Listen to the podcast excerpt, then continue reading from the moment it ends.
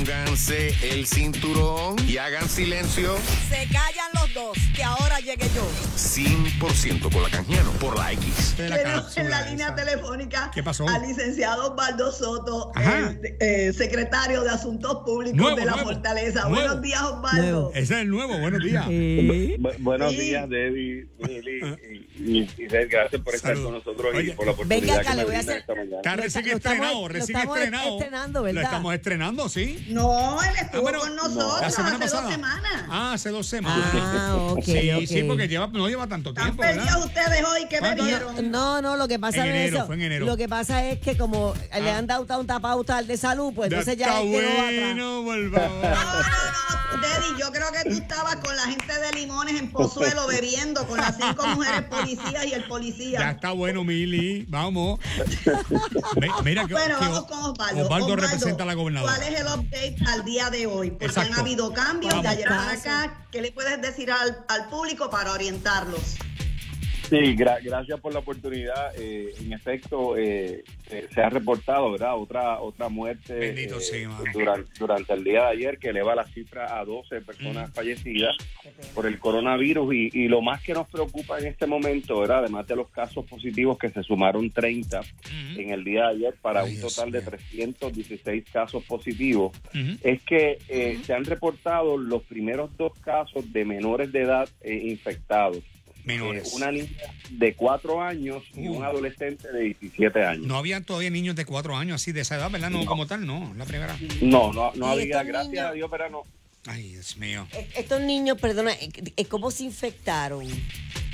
Eh, bueno, ahora eh, comienza lo que ayer explicó el secretario de salud, ¿verdad? El recién nombrado, Sí. eh, secretario de salud, que es el contact tracing, ¿verdad? Que va a empezar toda una cadena de identificar, eh, a ver cómo se infectaron, Ay, dónde mío. estuvieron, con quién estuvieron en contacto. Sí, sí. Eh, Obviamente, ustedes saben que lo que se había dicho inicialmente de este virus era que afectaba de manera eh, directa, ¿verdad? A los adultos mayores. Eh, principalmente, pero pues ya vemos que eh, lamentablemente aquí en Puerto Rico ha comenzado también eh, a infectarse niños y adolescentes, cosa que nos preocupa Preocupante, preocupante, bien preocupante. sobremanera. Sí, porque los están Bueno, exponiendo, una, ¿de qué una de manera? las cosas que he estado viendo es que inclusive el ministro de Salud de Israel y el ministro de Salud de Gran Bretaña tienen coronavirus. Ellos de hecho inclusive estaban, un- el de Gran Bretaña estaba preguntando que él no se había acercado al príncipe Carlos ni a nadie que tuviera y que no entendió cómo se, cómo se contaminó, pero esa situación es, o sea, eh, esto le toca como que a todo el mundo, esto no discrimina. Exactamente, sí, ciertamente, pero obviamente, ¿verdad? No, no- es como dicen, en verdad, usualmente eh, no es lo mismo llamar al diablo que verlo venir, Eso es ¿verdad? eso es Eh, verdad. Correcto. eh, cuando tú ves cuando tú ves un caso en otro país dices bueno pues caramba mira qué pena qué tristeza pero cuando ya aquí comenzamos desde ayer a, a recibir esta información pues obviamente las autoridades del departamento de salud y la gobernadora y todo el equipo del Tax Force que estamos trabajando en este esfuerzo pues obviamente nos preocupa y nos ocupa muchísimo este asunto de los niños Eh, yo vi en lo del Task Force, eh, estoy entrando mucho a la página de Puerto Rico Medical Task Force, que está chévere muy buena. que son los médicos estos del Task Force. Eh, sale que San Juan tiene 38 casos hasta el momento y sabe que Guainabo está número 2 ya. Eh, para Sí. que la gente tenga una idea, Guainabo creció, Teddy, está con 17, 16 casos Caguas y Bayamón tiene 14. Y fíjate qué interesante, están incluyendo ahora Nueva York, porque lo ven como si fuera un municipio, ¿tú ¿sabes que Nueva York? es verdad, ¿cuántos boricuas hay en Nueva York? Imagínate, igual que Orlando, ¿verdad? Eh, y, Bueno, no, pero ese, ese dato, Red, perdona que te interrumpa, que cuando se incluye Nueva York es porque eh, dentro de las personas verdad infectadas que tenemos de aquí de Puerto Rico, están de Nueva York. pues obvia, obviamente si son residentes del Estado Ah, ok. y Y que- están en Puerto Rico. Ah. ah, por eso es que lo incluyen. Ok, tengo, Wow. Tengo una pregunta. Ayer se, el, el Dale, secretario, sí, el secretario de, de Salud indicó, ¿verdad?, dónde se habían ubicado los Rapid Kits Los Rapid Kids. eh, que se habían comprado inicialmente. Ay, Dios y se determinó que habían una cantidad de Rapid Kits en el área de Barceloneta, si no me equivoco. Eh, la pregunta es, si no se ha reportado ningún caso en Barceloneta. ¿no sería mejor que esos Rapid Kits los movieran para el área metropolitana? Esa es buena pregunta. Bueno, eh, es un planteamiento válido, ¿verdad? Que se ha hecho y se ha, se ha cuestionado. Mira, ¿por qué llevan a un hospital o a una región, ¿verdad? Esta-. Estas pruebas rápidas. Bueno, eh, lo que ocurre es que dentro de la planificación se está llevando a todas las regiones de Puerto Rico. Lo que queremos es que cada región, cada pueblo tenga eh, tenga eh, pruebas rápidas, ¿verdad? Indistintamente salgan o no casos eh, de, de manera inmediata. Pero si no se están usando, no pueden prestar a otro municipio que sí tenga más gente. Por ejemplo, Bueno, diga- lo, lo, lo- en ese sentido, lo, lo que lo que quería ver expresar es que las pruebas han estado llegando. Eh, en, en el día de ayer llegó otra cantidad de pruebas bastante sustancial y se Ay, están entregando diariamente. Ay, diariamente. bueno, hola, mano. Gracias a Dios, ¿verdad? Eh, estamos hablando de cerca de 200 mil pruebas en total que se supone que están llegando ya eh, eh, esta semana o, o la próxima, ¿verdad? Mediados de la próxima. ¿Y se le están entregando a quiénes? Eh, a los hospitales. Exacto, municipios, hospitales eh, Salud. regionales, eh, privados, ¿a Por dónde? ejemplo, si yo quiero hacerme una prueba, entonces sé que tengo que llamar a mi médico, me hacen primero la prueba de influen la prueba de influenza, también la de micoplasma, y si salgo nega- puede ser que tenga también eso y que tenga también eh, el COVID-19 o, o el coronavirus. Eh, eh, eh, entonces, el próximo paso sería ese. ¿Qué tengo que hacer? Porque eso es lo que está diciendo. ¿a qué- Exacto, me siento qué mal, ¿qué tengo que hacer? ¿Qué, qué hospital? ¿Cómo uno lo hace con esto? Gracias por la pregunta porque voy a distinguir dos cosas. Es mía, la pregunta es mía, no, No, es no, no, no, no, es, es mía, mía, es mía. es mía, es mía, es mía. No y es tuya, es tuya, Gracias, gracias. Mira, eh, este, voy a distinguir algo que nos han explicado ¿verdad? los profesionales de la salud. Es Chale. lo siguiente. Mm. Aquellas personas que tengan fiebre y tos, Ajá. ¿verdad? Lo que se le está recomendando es, mire, usted aíslese en su cuarto eh, por 14 días. Ajá. Ahora bien, ¿verdad? Y si tiene la oportunidad de ir a un médico, pues fantástico, vaya al médico para que Mm. lo chequee. Ese médico usualmente no lo va a referir necesariamente, ¿verdad? Lo puede referir, puede decir el médico, sí, vamos a hacerte la prueba ahora y, y la hace, ¿verdad? Y esa, esa es la instrucción. Pero, pero, para aquello de no eh, llenar nuestros hospitales, que es la mayor preocupación por la falta de ventiladores, Claro.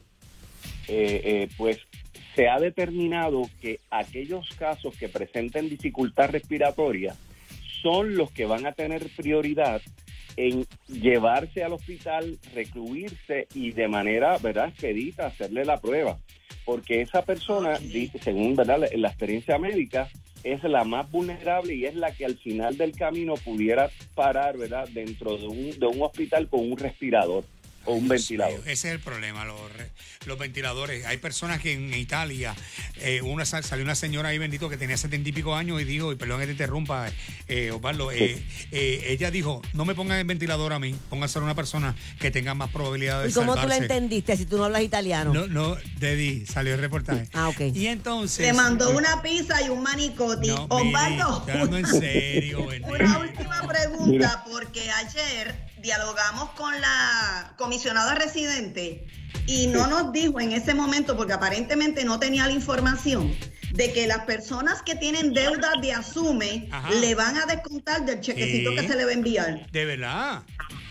Esa, esa información, ¿tú la tienes o, o la, o verificamos durante el día y, y lo decimos mañana? No, no, fíjate, no tengo esa información, pero puedo hacer la- las averiguaciones inmediatas con Ujú. tanto con el secretario de Hacienda como con familia para ver si en efecto esto es cierto o no. Sí, puedo verificarlo. Ok, porque en la tarde de ayer salió esa información, pero no fue confirmada, así que me quedé así como que no estoy muy segura.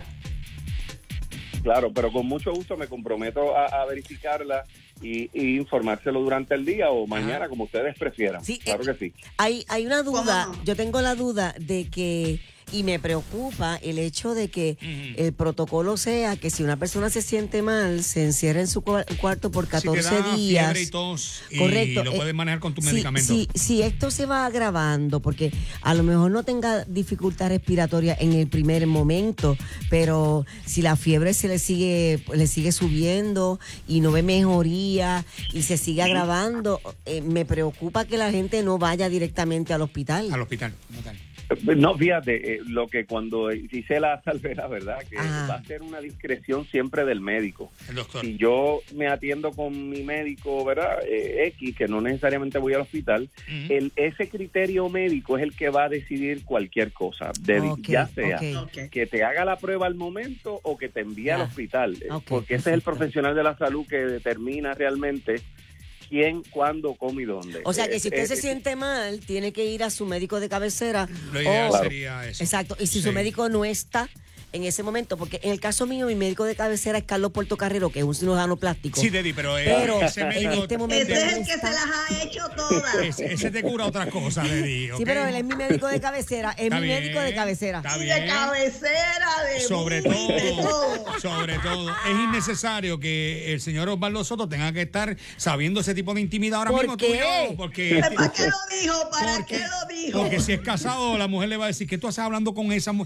con esa nena de la radio, esa mujer de la radio ahí, de, de hacerse la, la hello. No, yo no dije nada de eso. Yo Ah, hablé de mi médico pero, de cabecera. ah, en la que dijo eso fue Mili. Ah, ese es el mental picture del pobre Osvaldo y yo, el mío, ya los dos tenemos mental picture. ¿Entiendes? Eso es natural. No somos te creativos. proyectes, no te proyectes. No, no, no. Gracias. Dale. Gracias, Gracias, Osvaldo. muchas gracias. Gracias, como No, siempre. a ustedes por la oportunidad, que tengan buen día. Igual, igual. día. Oye, llevamos un informe. Gracias, Mili, ustedes, el a mí, ustedes a no me respetan este programa. ¿Qué, qué Ay, pasó? Hay un hay un refrán que dice que es necesario rectificar. ¿Qué pasó? La casa de papel no ha empezado, contrario a la información que yo te di. Eso Pero quiero hablado. decirte que hoy me voy a entretener con Beverly Hills Chihuahua para, Mili, ¿verdad? Porque no tengo Mili, nada que hacer. Mili. Que pasen buen día. Mili está bien aburrida en la casa. Tu entretenimiento durante la cuarentena. El relajo con Red y por la X.